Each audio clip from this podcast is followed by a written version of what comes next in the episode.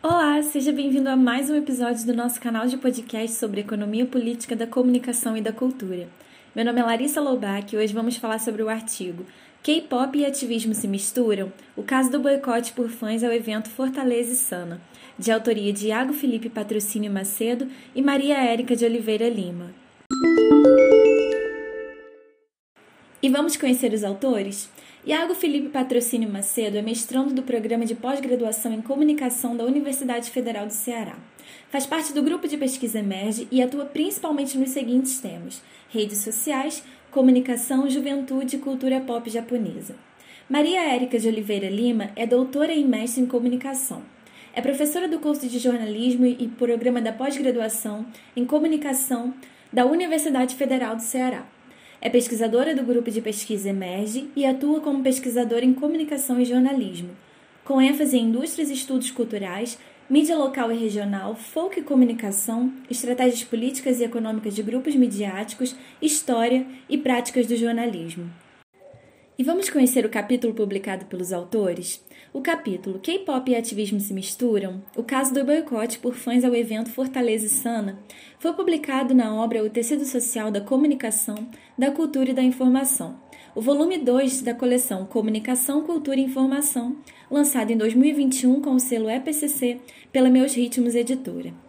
Iago Macedo e Maria Érica Lima analisam a mistura da música pop sul-coreana com o ativismo, levando em conta o boicote dos fãs ao evento Fortaleza Sana, resultado de divergências políticas e descaso do festival com os dançarinos cover. Não comum, associa-se a ideia de que fãs fazem parte de um pacote de alienação e passividade. Entretanto, a verdade é que fãs não são meros admiradores. Os fãs também produzem. Isso fica totalmente claro ao observar a música pop sul-coreana, o K-pop. O primeiro subtítulo do artigo contextualiza a formação da nova onda coreana.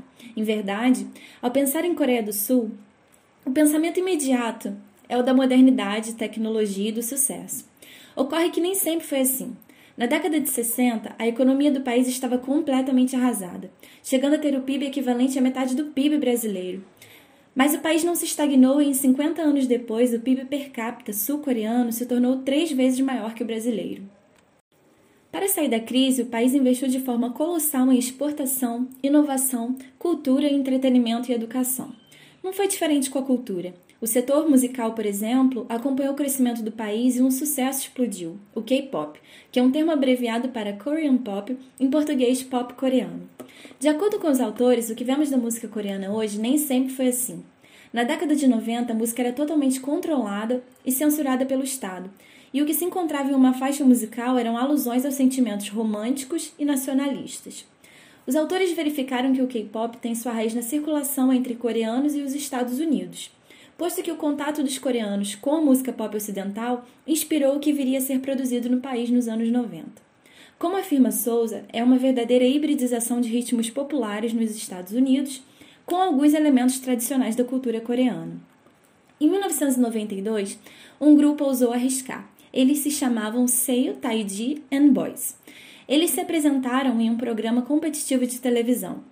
Os trajes eram típicos do hip hop, como calças largas, por exemplo, e o impacto cultural foi gigante, e o grupo contou com as menores notas na competição. Entretanto, a música I do grupo emplacou sucesso nas paradas musicais da Coreia do Sul. Essa foi considerada a primeira manifestação do K-pop. E apesar do sucesso, o país não abraçou a causa da música pop. Ao revés, as performances do grupo foram censuradas e proibidas de serem transmitidas em diversos canais. Mas a resposta do público em geral era outra. O primeiro disco do grupo havia vendido 2 milhões de cópias. Até que em 1996 o grupo se aposentou, após quatro anos. Mas a verdade é que o legado continuou e diversos grupos surgiram após. Em 1997, o governo sul-coreano, entendendo o sucesso das produções culturais para além de seus limites territoriais, decidiu investir na cultura como novo grande produto de exportação, aprovando-se leis que auxiliavam em termos financeiros iniciativas culturais. O investimento fez com que a Coreia do Sul ganhasse influência e mais pessoas passaram a se interessar pelo país. A título de exemplo, o turismo na nação triplicou nos últimos 15 anos. Mas, na verdade, de acordo com Iago Macedo e Maria Érica Lima, o K-pop não é apenas uma manifestação musical. É uma ideia, um conceito, que mistura aspectos visuais como danças, performances e, inclusive, a moda. E para dialogar não tão somente com o público nacional local, os grupos começaram a inserir nas canções expressões em inglês. E ficou claro, o fenômeno estava se tornando global. Mas antes de prosseguir, os autores esclarecem o que significa o termo pop, que vem de sua própria etimologia, popular. O pop tem como característica o fácil consumo. São músicas feitas para agradarem o público em geral. E para explicar o segundo subtítulo que tem como nome Música Pop e o Motor da Moda, os autores citam os argumentos de Sennett, explicando que o motor da moda é essa iniciativa de descartar o velho e obter o novo, seja material ou imaterial, ou seja, o consumidor quer o que é mais atualizado. E a cultura pop se torna variada nesse sentido, posto que abarca o que é tendência no momento. Seguindo, o próximo tópico, trabalhado pelos autores, trata do K-pop contemporâneo e o sistema de criação de ídolos. E embora existam cantores solos na Coreia do Sul, a predominância dos grupos musicais. Todos os ídolos do K-pop dançam, cantam e compõem, mas para além dessas características, de uma forma geral, também têm talento para a apresentação de programas de TV. Como se poderia supor, essas qualidades são treinadas, ou melhor, lapidadas. É um processo de fabricação de estrelas do pop. Os autores verificaram que as audições se concentram em crianças de 10 a 12 anos e o treinamento pode durar, por média, cerca de 10 anos. O processo é dividido em três etapas: primeiras audições, a segunda etapa é consistente em aulas de canto e preparações, e numa terceira etapa, os jovens são organizados e testados entre si para aferir a compatibilidade de um possível grupo. A seleção se concentra entre pessoas asiáticas. Raramente pessoas sem relação com a Ásia obtêm êxito no processo seletivo, principalmente porque a fluência na língua coreana é fator fundamental. E a rotina de treinamento desses jovens é exaustiva, e um deslize nas apresentações internas pode eliminá-los do processo de treinamento. Mas após todo o processo, os novos ídolos ainda passam por regras. Eles devem manter uma imagem limpa, se manterem longe de polêmicas, drogas, inclusive relacionamentos amorosos. E na verdade, tendo em vista dificuldades para chegar até o nível de ídolo, a profissão é muito respeitada no país. É um orgulho para a nação e, devido a isso, crescem os números de treinamentos e os pais cada vez mais querem que seus filhos ingressem por esse caminho. Tudo demonstra que o investimento no K-pop e na cultura musical foi extremamente positivo para o país. E vale dizer que para que o fenômeno se expandisse mundialmente, a tecnologia foi fundamental, e termos como fã e fandom começaram a surgir. Carlos discorre que a palavra fã, no senso comum e na mídia, é usada para descrever alguém que gosta muito de algo ou alguém. A imagem de pessoas gritando e chorando na expectativa de ver o seu ídolo, por exemplo, é recorrente para representá-lo. Rapidamente, ser fã se torna quase sinônimo de fanático, num sentido pejorativo, caracterizando este alguém por uma falta de senso crítico e como uma espécie de seguidor passivo. A palavra em português fã é oriunda do inglês fan, abreviação de fanatic, vinda do latim fanáticos. Já fandom, de acordo com Mesquita Júnior, tem origem da língua inglesa e é formada a partir da união das palavras fan, de fanatic, e dom, de kingdom, reino. O termo é utilizado para se referir a um aglomerado de fãs dedicados. O fandom do K-pop como um todo se chama K-popper. Bom, a verdade é que o fandom do K-pop no Ocidente está alicerçado numa base sólida. Assim, conforme verificaram Iago Macedo e Maria Érica Lima, Inspirado nos seus ídolos, os fãs começaram a criar grupos de dança com coreografias e performances e a dinâmica tornou-se competitiva. É o caso do Fortaleza Sana, que é um evento cultural, mas também um festival para competição de cover que destina um espaço ao K-pop. Mas além das danças, os K-popers também têm chamado a atenção por um outro fator, o ativismo. Os grupos no mundo todo se reúnem em prol de atividades coletivas e se empenham na resolução de questões sociais. No Brasil, inclusive, o grupo se reuniu e arrecadou 40 mil reais para a reforma do ambiente dos brigadistas que estavam lutando contra as chamas nos incêndios do Pantanal. Os K-popers também se mobilizaram nas manifestações após o, assassinato de George Floyd nos Estados Unidos e arrecadaram um valor milionário para o movimento Black Lives Matter. No Brasil, os K-popers da cidade de Fortaleza também se reuniram em prol de uma causa que foi a seguinte: no ano de 2018, após a eleição do presidente Jair Bolsonaro, um dos diretores do evento Sana comemorou a eleição do presidente.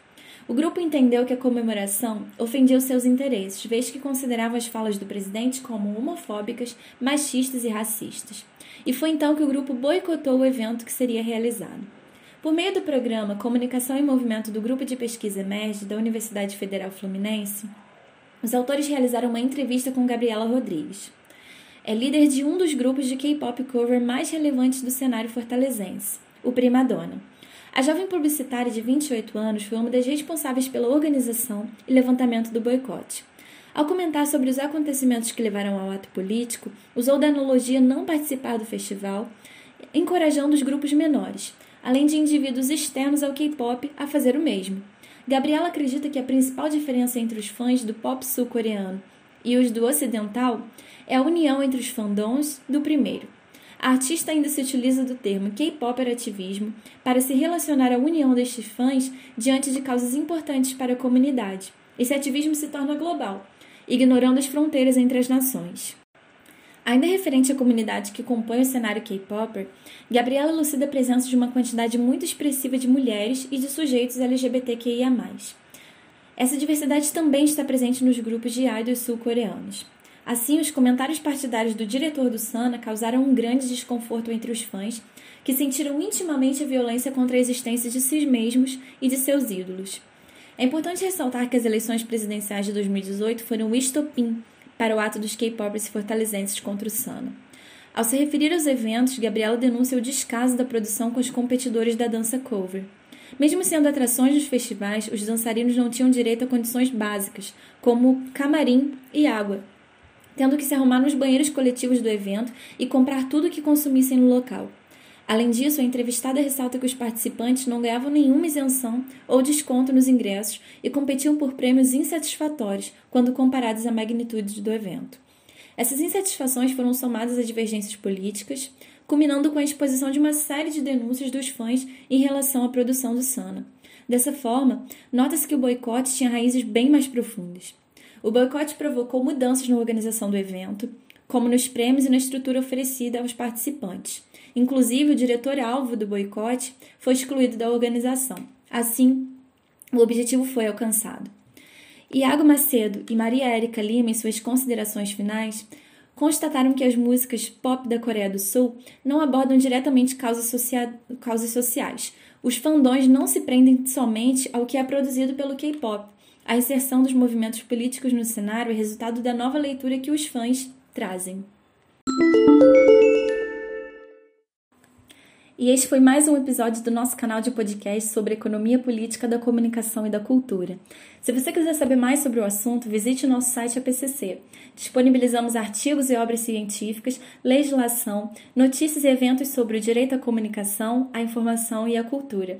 Curta nossa página no Facebook, APCC Economia Política da Comunicação e da Cultura, e no Instagram é pcc.brasil. E veja nossos eventos científicos no nosso canal do YouTube, EPCC Brasil. Confira também nossos podcasts no Spotify e também no Anchor.fm. Obrigada pela sua audiência e até a próxima!